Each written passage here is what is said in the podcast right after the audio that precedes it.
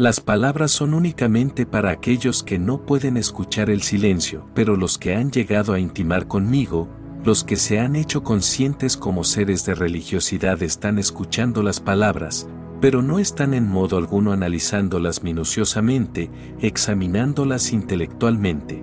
Escuchan las palabras como se escucha la música, escuchan las palabras como se escuchan las gotas de lluvia cayendo sobre el tejado, o el rugir de las olas en el océano, y mientras la mente está escuchando la música, el corazón empieza a absorber el ser, la presencia. Esto también es un misterium, una ceremonia secreta, pero, ¿por qué es denominada secreta? Bienvenidos a esta sección llamada Conocimientos del pasado. El asombro es la fuente de la sabiduría, el asombro es la fuente de todo lo bello, el asombro es la fuente de la búsqueda, la verdadera búsqueda. Amada alma, el asombro te conduce a la aventura de conocer los misterios de la vida. Muchos seres me dicen a diario, ya no tengo la misma sensación de asombro que cuando era un niño. ¿Por qué? Le ocurre a casi todo el mundo, cuantos más conocimientos adquieres menos asombro queda y los padres, las escuelas, las universidades, la sociedad, todo va forzando a adquirir conocimientos. Tu espacio interior acaba tan lleno de conocimientos que el asombro desaparece, no queda espacio en ti en el que el asombro pueda morar. El niño tiene ojos de asombro, se siente intrigado, deslumbrado por cada una de las cosas, le sorprenden cosas insignificantes, de ahí su burbujeante alegría, pues su vida es un constante descubrimiento. Adquieres conocimientos, la sociedad quiere que lo hagas, el saber es muy necesario, es inmensamente útil y el asombro es peligroso, porque una persona que se asombra acabará siendo filósofo, poeta o místico, y esos tres tipos de personas son absolutamente inútiles para la sociedad. La sociedad necesita máquinas, máquinas hábiles, te proporciona más y más conocimientos, colmando tu mente de ellos, la sociedad te transforma en un autómata, en un robot y cuanto más crees saber más imposible se hace el asombro, porque solo sabes cómo te vas a sorprender. Un niño se puede asombrar de que los árboles sean verdes, pero, ¿cómo vas a hacerlo tú? Sabes que es debido a la clorofila, aunque tampoco sabes mucho, porque si te preguntan, ¿por qué la clorofila hace que sean verdes? Tendrás que encogerte de hombros, solo has hecho retroceder un poco la pregunta, cuanto más sabes menos te asombras, pero en cuanto la sorpresa muere en ti, la religión también lo hace, pues está formada por asombro y fascinación. El saber desvela los secretos de la vida, y la existencia y la religión solo existen cuando la vida es un misterio, por eso, tendrás que volver a asombrarte, de hecho, un sistema de educación correcto debería darte conocimientos y no destruir tu asombro. Ese sería el sistema de educación ideal, te daría conocimientos pero te mantendrá alerta para que ningún conocimiento pueda destruir el asombro, en realidad, es al contrario, el conocimiento puede hacerte sentir más asombro. El niño no se puede asombrar por la clorofila, si fueras educado correctamente podrías asombrarte por el verdor de los árboles y, además, por la clorofila. Las últimas palabras de Albert Einstein fueron, Toda mi vida he creído que desvelaría los secretos del universo, pero ha ocurrido justo lo contrario, cuanto más profundizaba en la existencia, más profundo se hacía el misterio, estoy muriendo lleno de asombro, estoy muriendo en asombro. Pero eso es inusual, esa es la cualidad de un genio, un genio es aquel que no permite que la sociedad lo convierta en un robot, esa es mi definición de un genio. Todo el mundo nace siendo un genio, pero la gente empieza a comprometerse muy pronto y cuando lo hacen su talento desaparece, su inteligencia muere, van vendiendo su alma por cosas mundanas, inútiles. En el sentido ulterior, Puede que aquí sean útiles, pero cuando llega la muerte se lleva todas esas cosas junto con sus vidas. Si puedes morir como Albert Einstein, intrigado, en total asombro, con oración en el corazón y poesía surgiendo en ti, habrás vivido correctamente y estarás muriendo de la misma forma. Y la persona que vive y muere de esa manera es una persona espiritual. Albert Einstein es mucho más espiritual que muchos otros seres que se jactan de serlo.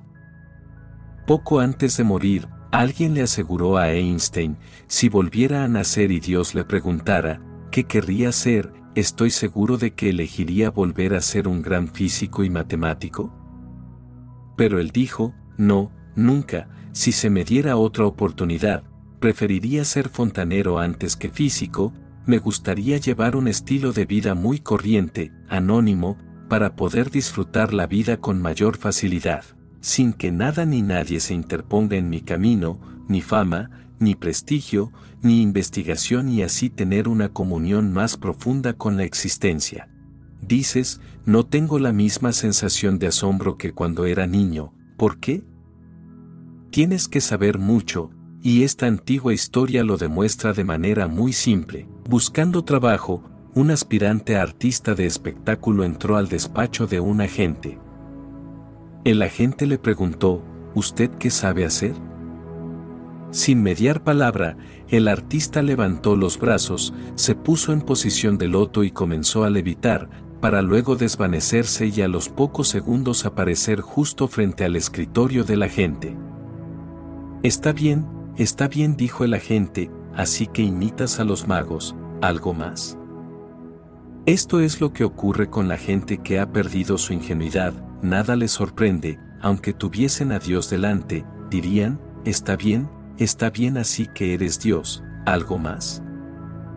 Deshazte de todos tus conocimientos, la gente se ha vuelto tan apegada a las cosas mundanas, servicios, comodidades, utilidad, que nada les sorprende, nada despierta su conciencia, van por ahí como sonámbulos.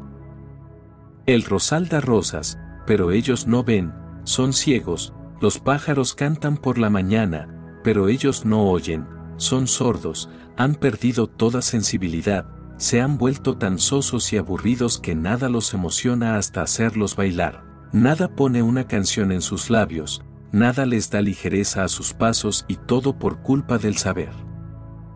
En un mundo más comprensivo se seguirían compartiendo conocimientos, pero también se enseñaría a seguir protegiendo tu capacidad de asombro, tu poesía no sería aniquilada, aplastada bajo el peso de los conocimientos.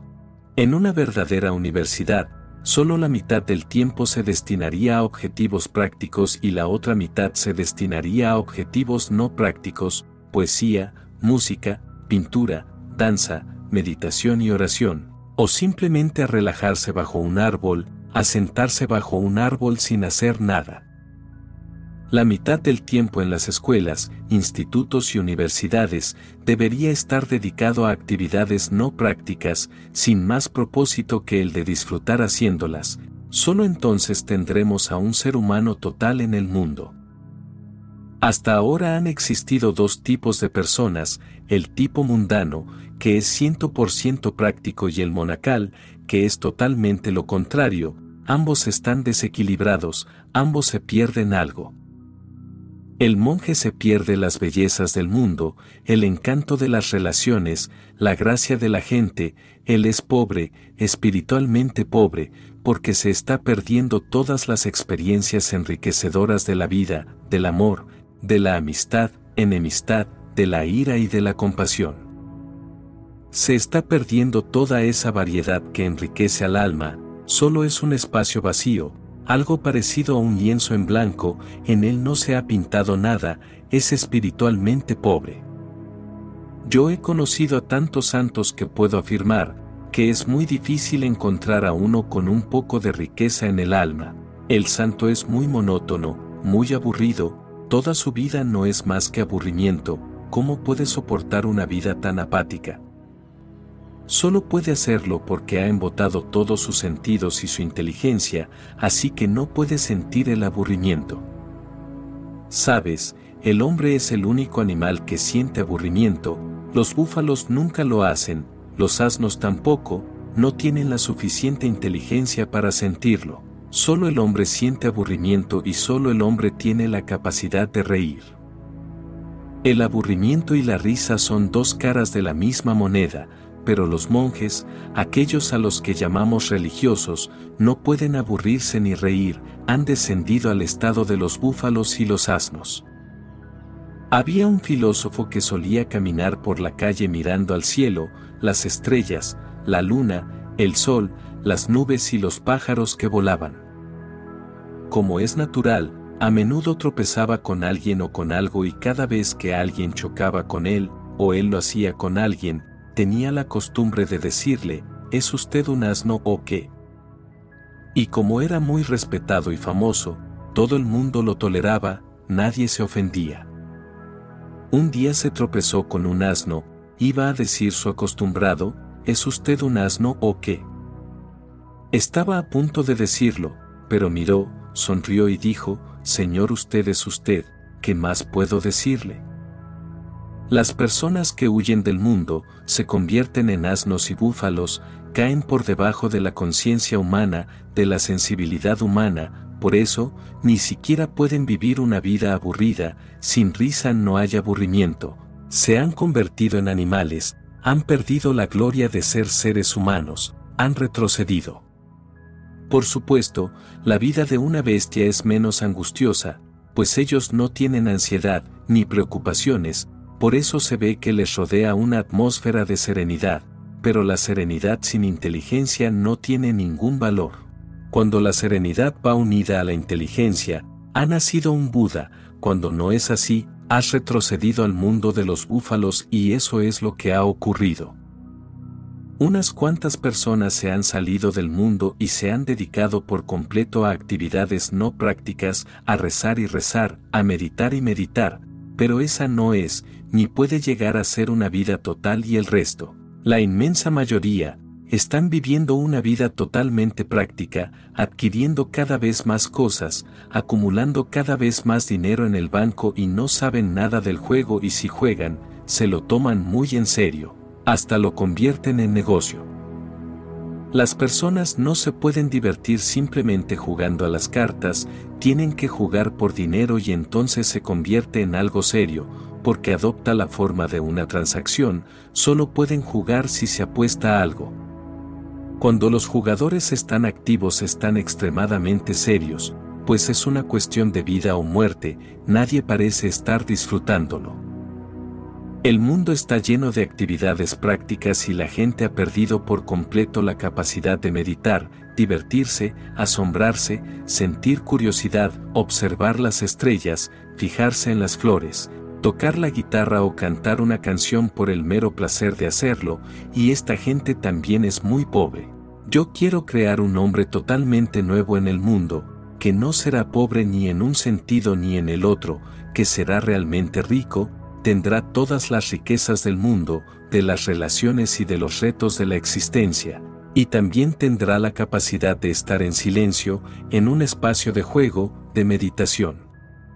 Esta es mi idea de un ser de religiosidad, estar en el mundo y sin embargo, no formar parte de él, estar en el mundo y no obstante, seguir sobrepasándolo, no ser de los que huyen.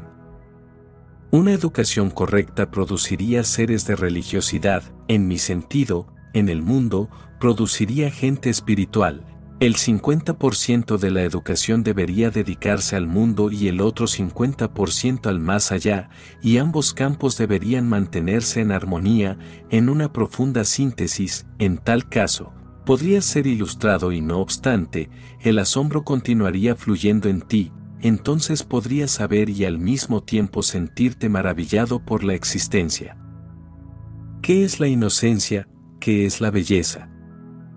Inocencia es vivir en el momento, inocencia es vivir sin el pasado, inocencia es vivir sin conclusiones, inocencia es funcionar desde un estado de desconocimiento, y en cuanto funcionas desde ese inmenso silencio que no perturba ningún pasado, desde esa inmensa quietud que no sabe nada, la experiencia que ocurre es belleza. Cuando sientes la belleza en el sol del amanecer, en las estrellas, en las flores, o en la cara de una mujer o de un hombre, cuando y donde sea que veas belleza, observa y siempre encontrarás una cosa, que has actuado sin mente, has funcionado sin ninguna conclusión, que simplemente has funcionado de forma espontánea. El momento te absorbió, te absorbió hasta tal punto que quedaste desligado del pasado y cuando eso sucede, automáticamente quedas separado del futuro, porque el pasado y el futuro son dos caras de la misma moneda, son inseparables. Puedes lanzar una moneda al aire, unas veces saldrá cara y otras veces saldrá cruz, pero el otro lado siempre está ahí, oculto por detrás.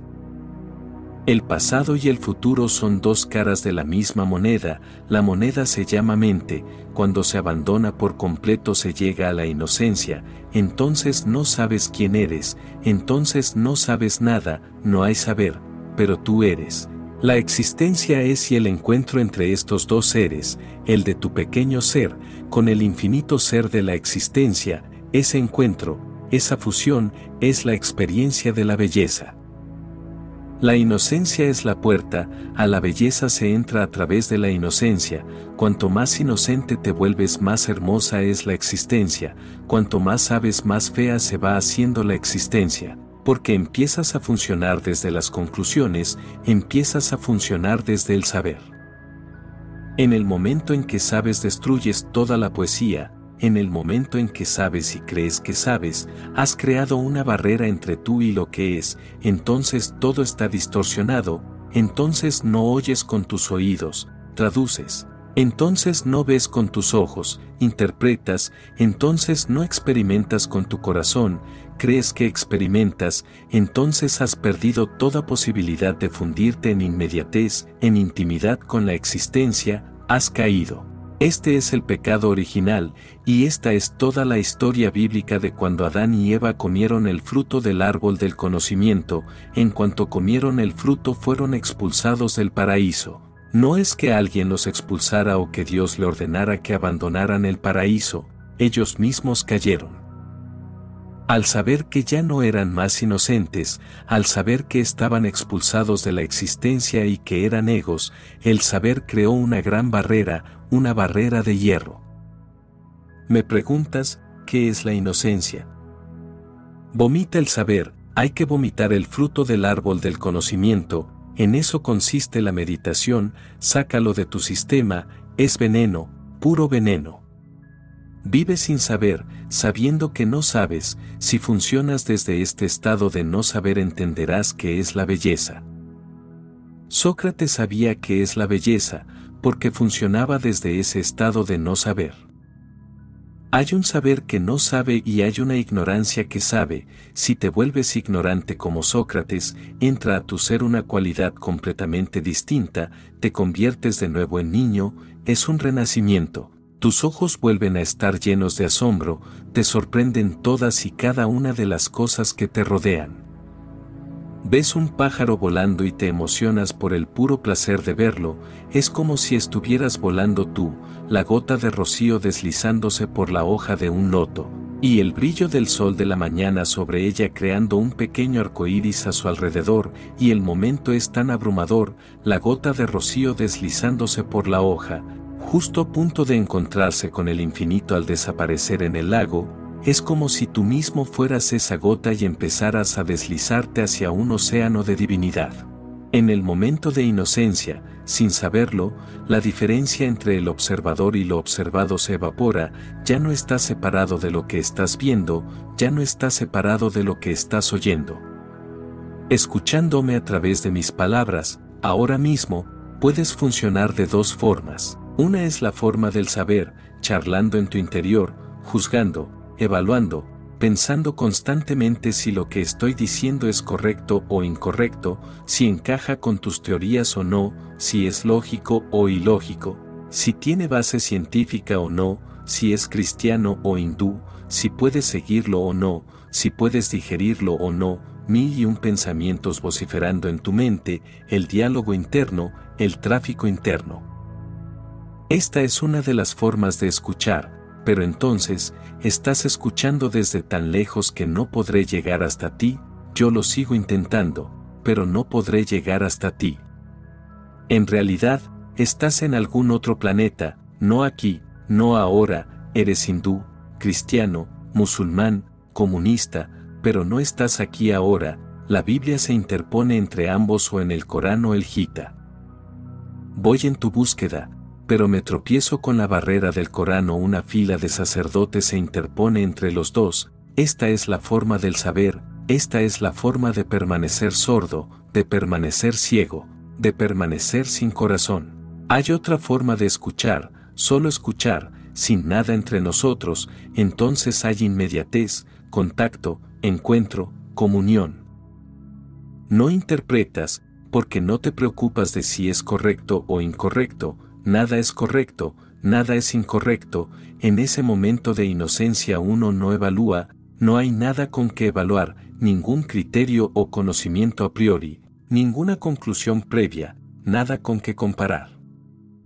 Únicamente puedes escuchar, como uno escucha el sonido del agua fluyendo en la montaña, un solo de flauta en el bosque o el sonido de una guitarra, escuchas, pero el que ha venido a escuchar como un crítico, no escuchará.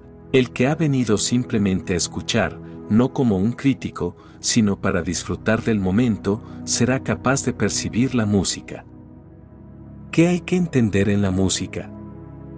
No hay que entender nada, hay algo que saborear, ciertamente, hay algo que beber y emborracharse con ello, ciertamente, pero, ¿qué hay que entender? El crítico no viene a saborear, no viene a beber, viene a entender, no escucha la música, está demasiado repleto de matemáticas. Siempre está criticando, pensando, no es inocente, sabe demasiado, así que se perderá su belleza, puede que llegue a unas estúpidas conclusiones, pero se perderá por completo el momento y el momento es trascendental. Si puedes escuchar, solo escuchar, si puedes ver, solo ver, entonces en este mismo momento sabrás qué es la inocencia. Además, yo no estoy aquí para explicarte lo que es la inocencia, estoy aquí para dártela a probar. Toma una taza de té, yo te la ofrezco, se te está ofreciendo en cada momento, absórbelo, siente la calidez del momento, su música, el silencio y amor desbordantes. Ponte a su ritmo, desaparece, desaparece un momento con tu mente curiosa, juzgadora, criticona, creedora, incrédula, favorable o contraria, por un momento, se una apertura. Entonces sabrás lo que es la inocencia y en ella, sabrás lo que es la belleza. La belleza es una experiencia que se da en la inocencia, la flor brota en la inocencia, Jesús dice, a no ser que sean como niños, no entrarán en el reino de Dios. Muy frecuentemente hablas de asombro y amor, ¿qué relación existe entre el fascinante e infantil estado de inocencia y el estado de amor? El asombro y la fascinación son las mayores cualidades espirituales, el asombro es señal de que funcionas desde un estado de no saber.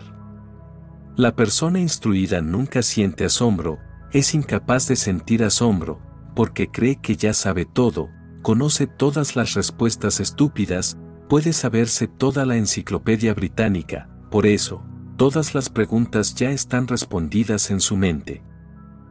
Cuando se trata de una pregunta que no tiene respuesta, que no se puede responder, no solo ahora, sino nunca, no porque sea desconocida, sino porque es incognoscible, que no tiene respuesta. Cuando te encuentras con lo incognoscible, experimentas asombro, te encuentras en un estado de fascinación, como si el corazón dejara de latir, como si por un momento te quedara sin aliento. La experiencia del asombro es tal, que todo se detiene, el mundo entero se para, el tiempo se detiene, la mente se detiene, el ego se detiene. Por un momento vuelves a ser el niño que se asombra con las mariposas, las flores, los árboles, las piedras y las conchas en la playa, que se asombra con todas y cada una de las cosas. Vuelves a ser un niño y cuando puedes asombrarte y sentir la enorme belleza de la existencia, que solo puedes sentirse en fascinación, cuando de repente eres poseído, abrumado por la existencia, puedes bailar y celebrar ese momento, Puedes decir a, no puedes decir nada más, ni una palabra, únicamente un signo de exclamación. La persona de conocimientos vive con un signo de interrogación y la persona de fascinación, de asombro, vive con un signo de exclamación, todas las cosas tienen una profundidad tan abismal que es imposible conocerlas, saber es imposible. Cuando se ha experimentado esto, toda tu energía da un salto, un salto cuántico de la mente al corazón, del saber al sentir. Cuando no hay posibilidad de saber tu energía deja de moverse en esa dirección, cuando te das cuenta de que no existe ninguna posibilidad de saber y que el misterio seguirá siendo un misterio, de que no puede ser desentrañado, tu energía empieza a moverse en una nueva dirección, la del corazón, por eso digo que el amor está relacionado con el asombro y la fascinación, con la inocencia infantil. Cuando no estás obsesionado con el saber te vuelves amoroso, las personas ilustradas no son amorosas, las personas mentales no son amorosas, aunque amen, solo piensan que aman, su amor también viene de sus cabezas, y cuando el amor pasa a través de la cabeza pierde toda su belleza, se vuelve feo. Las personas mentales son calculadoras, su camino es la aritmética, amar es saltar a una existencia totalmente viva, sin calcular, la cabeza dice, piénsalo antes de saltar y el corazón dice, salta sin pensarlo, van en direcciones diametralmente opuestas. La persona instruida se vuelve cada vez menos amorosa, puede que hable del amor, puede que escriba tratados de amor, incluso puede que se doctore con una tesis sobre el amor, pero no sabe nada del amor, no lo ha experimentado, es una asignatura que ha estudiado, no es un asunto que esté viviendo. Dices, muy frecuentemente hablas del asombro y del amor. Sí, yo siempre hablo del asombro y del amor a la vez, porque son dos caras de la misma moneda y tendrás que aprender a empezar por el asombro, porque la sociedad ya te ha dado conocimientos, la escuela, el instituto, la universidad. La sociedad ha creado un gran mecanismo para darte conocimientos, y cuanto más repleto de conocimientos estés menos energía de amor fluirá. El saber crea muchísimos bloqueos, pone muchísimas piedras en el camino del amor y en el mundo no existe ninguna institución donde te ayuden a ser amoroso, donde tu amor sea nutrido. Esa es mi idea de una verdadera universidad, eso es lo que quiero crear, por supuesto, no será reconocida por el gobierno, no será reconocida por las demás universidades y lo puedo entender. Si la reconocieran sería una sorpresa para mí. Su no reconocimiento será, en realidad, su reconocimiento, estarán reconociendo que es una institución de una índole totalmente distinta en la que la gente no se vuelva instruida sino amorosa. No es que en la verdadera educación no se reciban conocimientos, pero primeramente una verdadera educación prepara tu corazón, tu amor, entonces cualquier conocimiento que necesites para pasar por la vida te será proporcionado, pero eso será secundario y nunca prevalente, no se valoraría más que el amor. Siempre que exista cualquier conflicto entre el amor y el saber, la verdadera educación te ayudará a estar dispuesto a deshacerte de tu saber y optar por el amor, te dará coraje, te dará aventura, te dará espacio para vivir aceptando todos los riesgos, todas las inseguridades, te ayudará a estar dispuesto a sacrificarte si el amor lo demanda pondrá al amor no solo por encima del saber, sino incluso por encima de la vida, porque la vida no tiene sentido sin amor, pero el amor tiene sentido incluso sin vida, el hecho de que tu cuerpo muera no cambia al amor, tu energía de amor continúa, es eterna, no es un fenómeno temporal. Para tener un corazón amoroso necesitas una cabeza un poco menos calculadora, para ser capaz de amar necesitas ser capaz de asombrarte, por eso yo siempre digo que la fascinación y la inocencia infantil están profundamente relacionadas con la energía que llamamos amor, de hecho, son maneras diferentes de denominar la misma cosa. ¿Qué es el misticismo? El misticismo es la experiencia de que la vida no es lógica, de que la vida es poesía, de que la vida no es un silogismo, de que la vida es una canción. El misticismo es la declaración de que, en realidad, la vida no puede ser conocida nunca, es esencialmente incognoscible. La ciencia divide a la existencia en dos categorías, lo conocido y lo desconocido, lo conocido un día fue desconocido, se ha vuelto conocido, lo desconocido es desconocido hoy, pero mañana o pasado mañana, también se volverá conocido. La ciencia cree que tarde o temprano llegará un punto de comprensión en el que solo existirá una categoría, lo conocido, todo será conocido, lo desconocido se va reduciendo poco a poco, volviéndose conocido. El misticismo es la declaración de que la vida consiste en tres categorías, una lo conocido, otra lo desconocido y la tercera y más importante, lo incognoscible, lo que no se sabe ni se sabrá nunca y que es el núcleo esencial de todo. Lo incognoscible puede ser experimentado pero no conocido, no puede ser reducido a conocimiento, aunque tu corazón puede entonar su canción, puedes danzar con ello, puedes ser poseído por ello, pero no podrás conocerlo. Es como cuando un río desaparece en el océano. ¿Acaso crees que el río conocerá al océano? Se convierte en océano pero no hay conocimiento, de hecho, cuando te haces uno con algo, ¿cómo vas a conocerlo? El conocimiento requiere separación, el conocimiento es básicamente esquizofrénico, el objeto ha de estar separado del sujeto, el conocedor tiene que mantenerse a cierta distancia de lo conocido.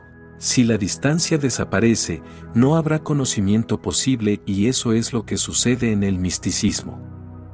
El buscador se vuelve uno con lo buscado, el amante se disuelve en el amado, la gota de rocío se desliza, cae al océano y se convierte en el océano, no hay conocimiento. En una unidad así, el conocimiento no es posible, en una unidad así, solo hay experiencia y la experiencia no es algo exterior a ti, sino algo interno, el conocimiento es mejor experimentando que experiencia. La palabra misticismo procede del término mysterium, que significa ceremonia secreta realizada por personas que han tocado lo incognoscible y que se reúnen para compartirlo. El compartir no es verbal, no puede ser verbal, el compartir es de su ser, cada uno vuelca su ser en los demás, danzan juntos, cantan juntos, se miran a los ojos o simplemente se sientan juntos en silencio. Eso es lo que se hacía con Buda, con Krishna y con Jesús, de diferentes modos. Las amantes de Krishna danzaban con él, había un mysterium, una ceremonia secreta, si observas desde el exterior, no sabrás lo que realmente está pasando, a no ser que te hagas participante, a no ser que dances con Krishna no sabrás lo que significa ser compartido, porque lo que se comparte es invisible, no es un objeto, no se puede pasar de mano en mano, no verás que suceda nada así, no es algo objetivo, es el florecer de un ser en otro, el florecer de la presencia del maestro en el discípulo. A este tipo de ceremonia secreta en India se les llama ras, en la tradición de Krishna se les denomina ras, ras significa danzar con el maestro, de tal modo que tanto tu energía como la del maestro están fluyendo, porque solo las energías que fluyen pueden encontrarse, las charcas no pueden encontrarse, únicamente los ríos pueden encontrarse, el encuentro solo es posible a través del movimiento. Con Buda ocurría lo mismo, pero no había una danza visible, Buda estaba sentado en silencio, sus discípulos estaban sentados en silencio, a eso lo llamaban satsang, estar con la verdad.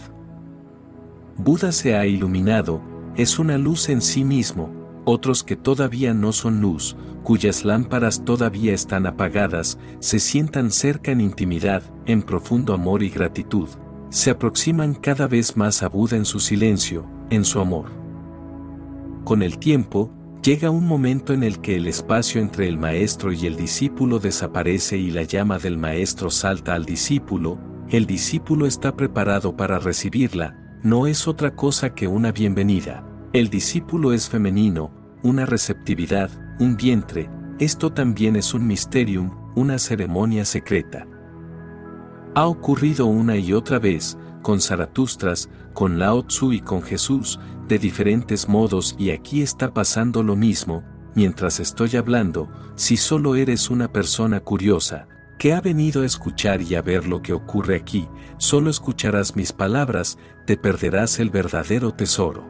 Las palabras son únicamente para aquellos que no pueden escuchar el silencio, pero los que han llegado a intimar conmigo, los que se han hecho conscientes como seres de religiosidad están escuchando las palabras, pero no están en modo alguno analizándolas minuciosamente, examinándolas intelectualmente. Escuchan las palabras como se escucha la música, escuchan las palabras como uno escucha el viento soplando a través de los pinos. Escuchan las palabras como se escuchan las gotas de lluvia cayendo sobre el tejado, o el rugir de las olas en el océano, y mientras la mente está escuchando la música, el corazón empieza a absorber el ser, la presencia. Esto también es un misterium, una ceremonia secreta, pero, ¿por qué es denominada secreta? No es secreta en el sentido de que nos escondamos en alguna cueva, es secreta porque solo está al alcance de aquellos que se han relacionado con el Maestro en profundo amor, los demás están invitados a entrar, pero para ellos permanecerá invisible, por eso se dice que es secreta. Cuando Buda se sienta con sus discípulos, no está oculto en alguna parte en las montañas, está en el mundo, la gente puede ir y verlo, pero aún así la ceremonia es secreta, este secretismo es algo que hay que entender. Las personas que vayan a ver solo verán unos cuantos cuerpos sentados en silencio, eso es todo, no verán la transferencia de luz, la transferencia más allá de las escrituras que se está produciendo.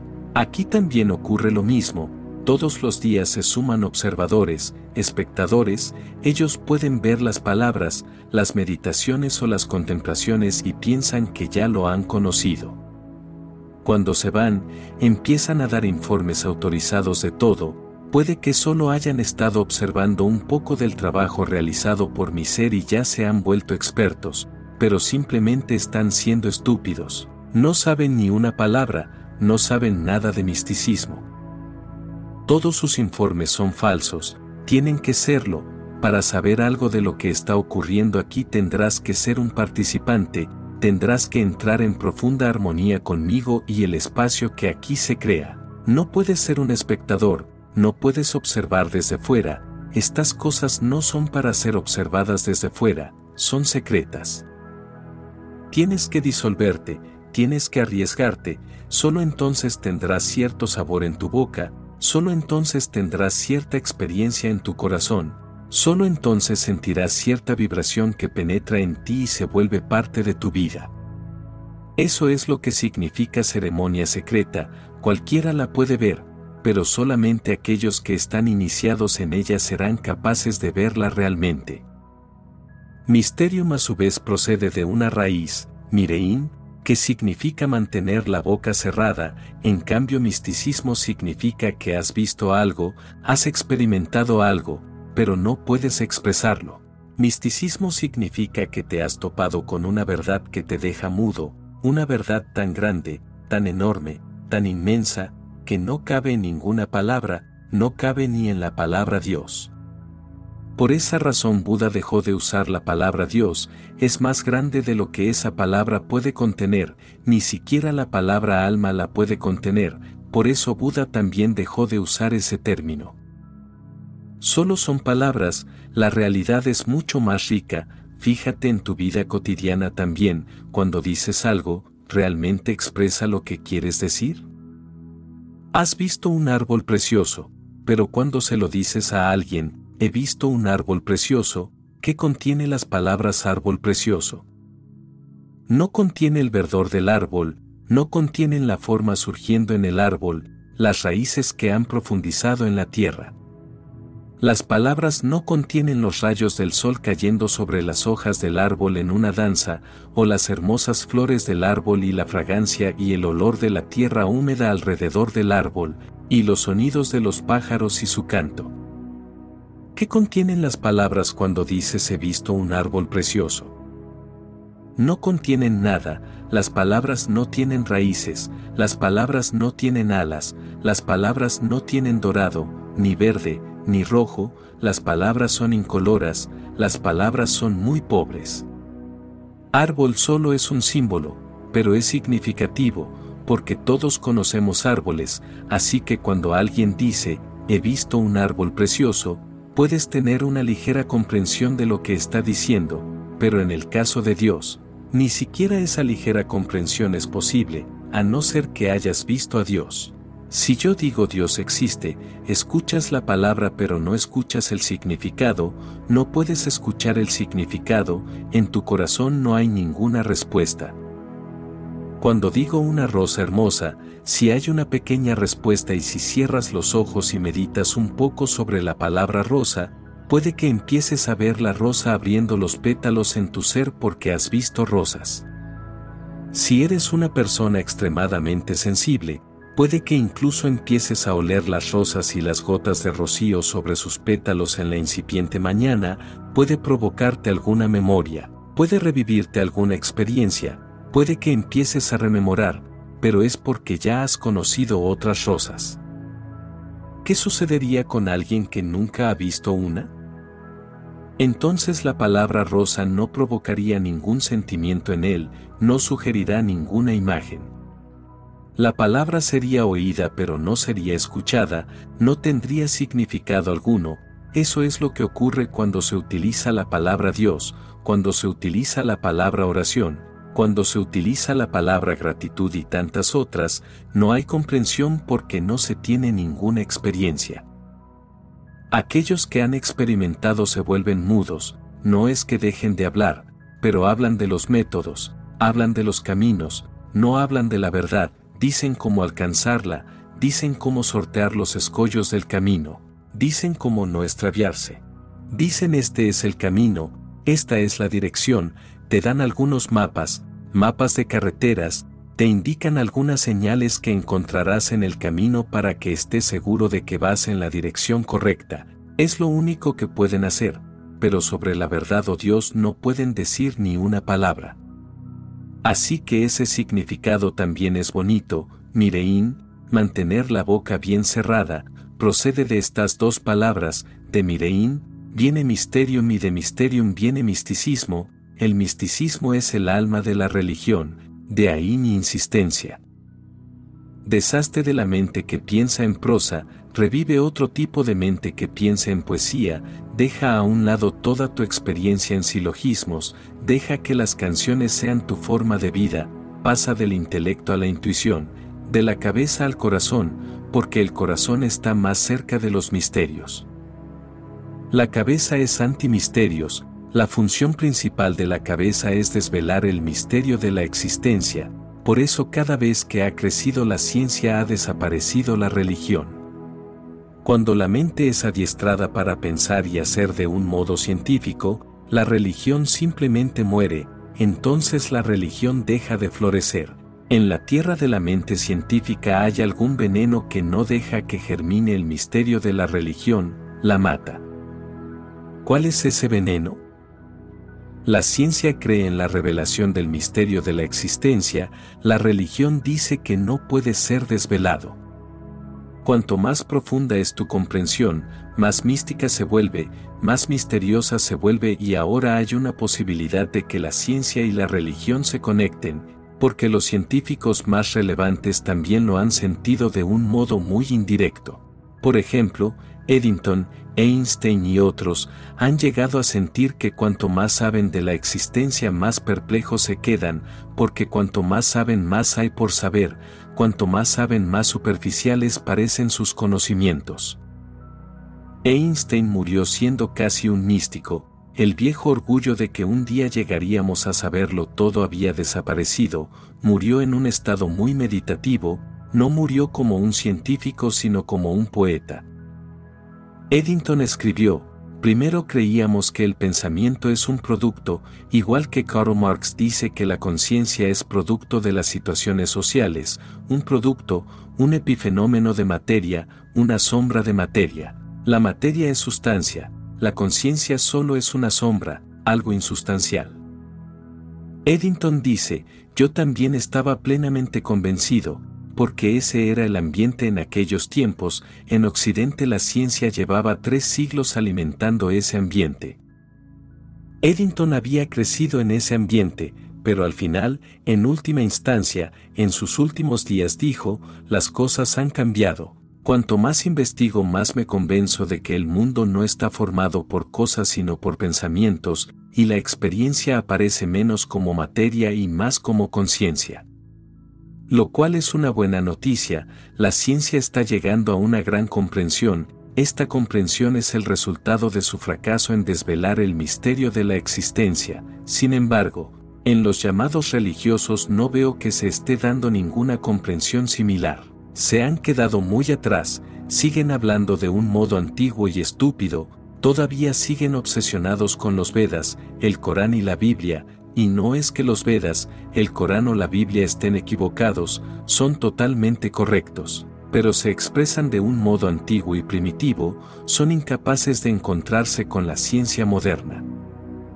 Necesitamos místicos contemporáneos, de la talla de Albert Einstein, Eddington o Planck, ese es mi propósito aquí, crear místicos contemporáneos, no solo eruditos que hablan como loros de la Biblia, el Corán, los Upanishads o los Vedas, no, los eruditos no sirven.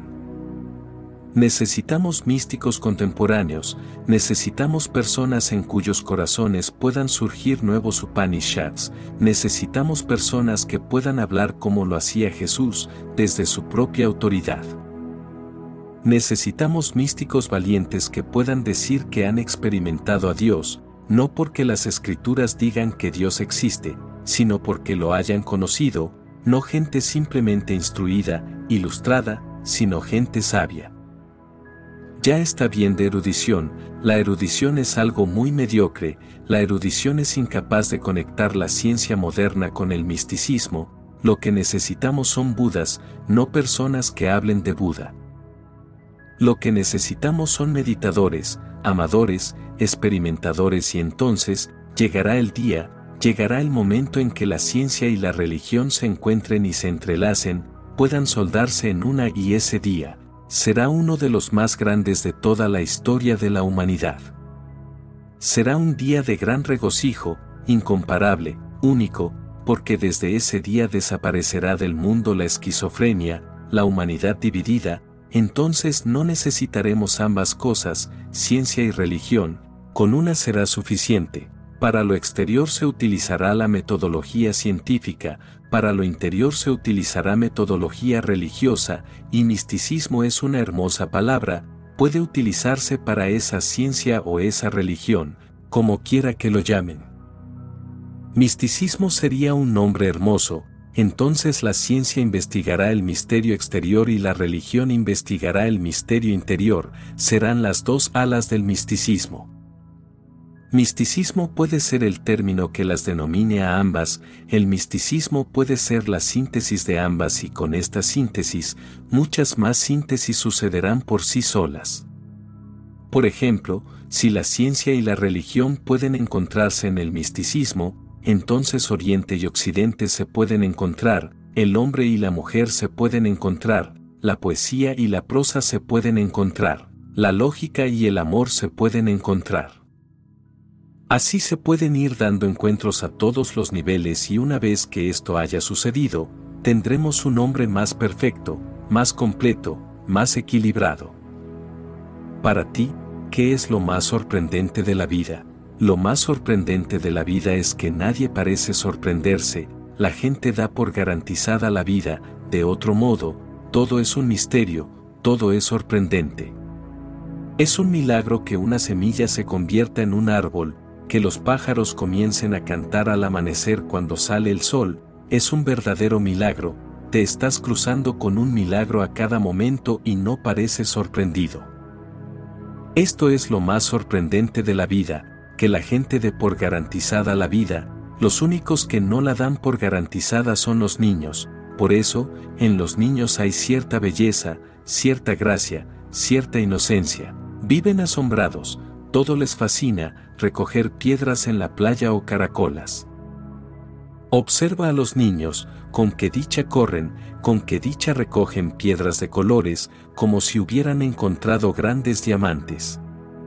Cuando recogen flores, flores silvestres, fíjate en sus ojos, o cuando corren detrás de una mariposa, obsérvalos, todo su ser, cada célula de su cuerpo está mistificada y esa es la cualidad más importante, la que hace que la vida merezca la pena.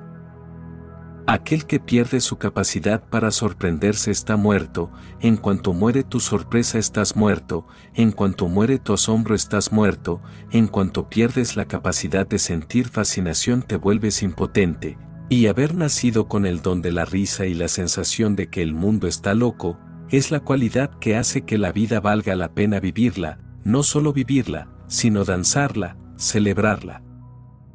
La gente prefiere negar a sentirse sorprendida, pero si te fijas en la vida encontrarás enormes sorpresas en todas partes.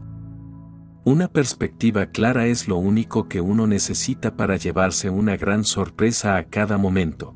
Lo más sorprendente es que no parezcas sorprendido y así es como tu vida se convierte en una vida de aburrimiento, de tristeza, recupera tu capacidad de sorpresa como la tenías en tu infancia, Vuelve a mirar con aquellos ojos inocentes. Dionisio lo llamó agnosia, un estado de no saber y los Upanishads lo llaman dhyana, samadhi, un estado de no saber. No se trata de ignorancia, ignorancia y saber están en el mismo plano, ignorancia significa menos saber, saber significa menos ignorancia, la diferencia es de cantidad. Agnosia, samadhi, no es ignorancia, está por encima de la ignorancia y el saber es un estado de puro asombro, cuando estás lleno de asombro la existencia está llena de lo divino. ¿Cuál es la diferencia entre mirar y ver? Existe una gran diferencia, mirar significa que estás buscando algo, ya tienes alguna idea de lo que buscas. Si vienes aquí y dices, estoy buscando a Diego, tienes una idea, entonces miras por todas partes para encontrar a Diego, la idea ya está ahí, tu mirar ya es prejuicioso. Si buscas a Dios, nunca lo encontrarás, porque buscar significa que ya tienes una idea preconcebida de quién es Dios y tu idea será cristiana, judía, hindú o musulmana. Tu idea será tu concepto y tu concepto nunca puede ser más elevado que tú. Tu concepto acabará siendo tu concepto, tu concepto estará arraigado en la ignorancia, será prestado, como mucho, será creencia, has sido condicionado para ello, entonces sigues buscando. El que va buscando la verdad, nunca la encontrará, porque sus ojos ya han sido corrompidos, ya tiene un concepto fijo, no está abierto. Si has venido a mí buscando algo, entonces ya tienes una idea, no me encontrarás, entonces diga lo que diga, lo interpretará según tu idea y no tendrá el significado que yo le doy, tendrá tu significado. Puede que te parezca que estás de acuerdo conmigo, puede que te parezca que estás en desacuerdo conmigo, pero estar en acuerdo o en desacuerdo no es la cuestión, no es el punto, no me has encontrado, puede que estés de acuerdo, pero con lo que estás de acuerdo es con tu propia idea.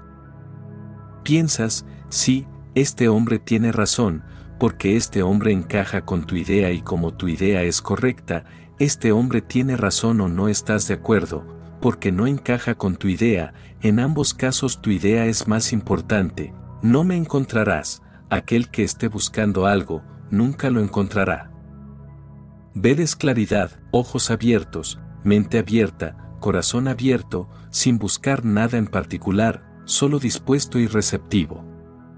Ocurra lo que ocurra, te mantendrás alerta, receptivo, comprensivo, sin conclusión alguna, la conclusión todavía ha de llegar, verás con tus propios ojos y entonces habrá una conclusión, la conclusión está en el futuro. Cuando estás viendo, todavía no hay conclusión, cuando estás mirando, ya hay conclusión y seguimos interpretando según nuestras ideas. Si tienes alguna idea en la mente, te corrompes, entonces no estás escuchando lo que te están diciendo, entonces estás escuchando según tú, entonces tu mente está desempeñando un rol activo. Cuando estás mirando, la mente está activa, cuando estás viendo, la mente está en silencio, solo observando, disponible, abierta, sin ninguna idea en particular que imponer a la realidad. Ver es estar desnudo y a la verdad, Solo puedes llegar cuando estás absolutamente desnudo, cuando has descartado todas las vestiduras, todas las filosofías, todas las teologías, todas las religiones, Cuando te has deshecho de todo lo que has sido dado, cuando vienes con las manos vacías, sin ningún tipo de saber. Cuando vienes con saber, ya vienes corrompido, cuando vienes en inocencia, sabiendo que no sabes, las puertas están abiertas, entonces serás capaz de saber. Solo aquel que no tiene conocimientos, es capaz de saber. Mis palabras, solo son señales, para que en ti, puedas encontrar tu verdad.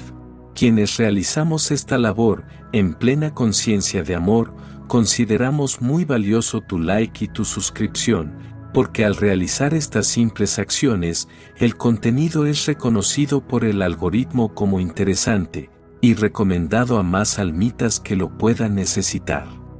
Te deseo muchas bendiciones y que encuentres la paz durante todo el camino. Mi alma saluda a tu alma,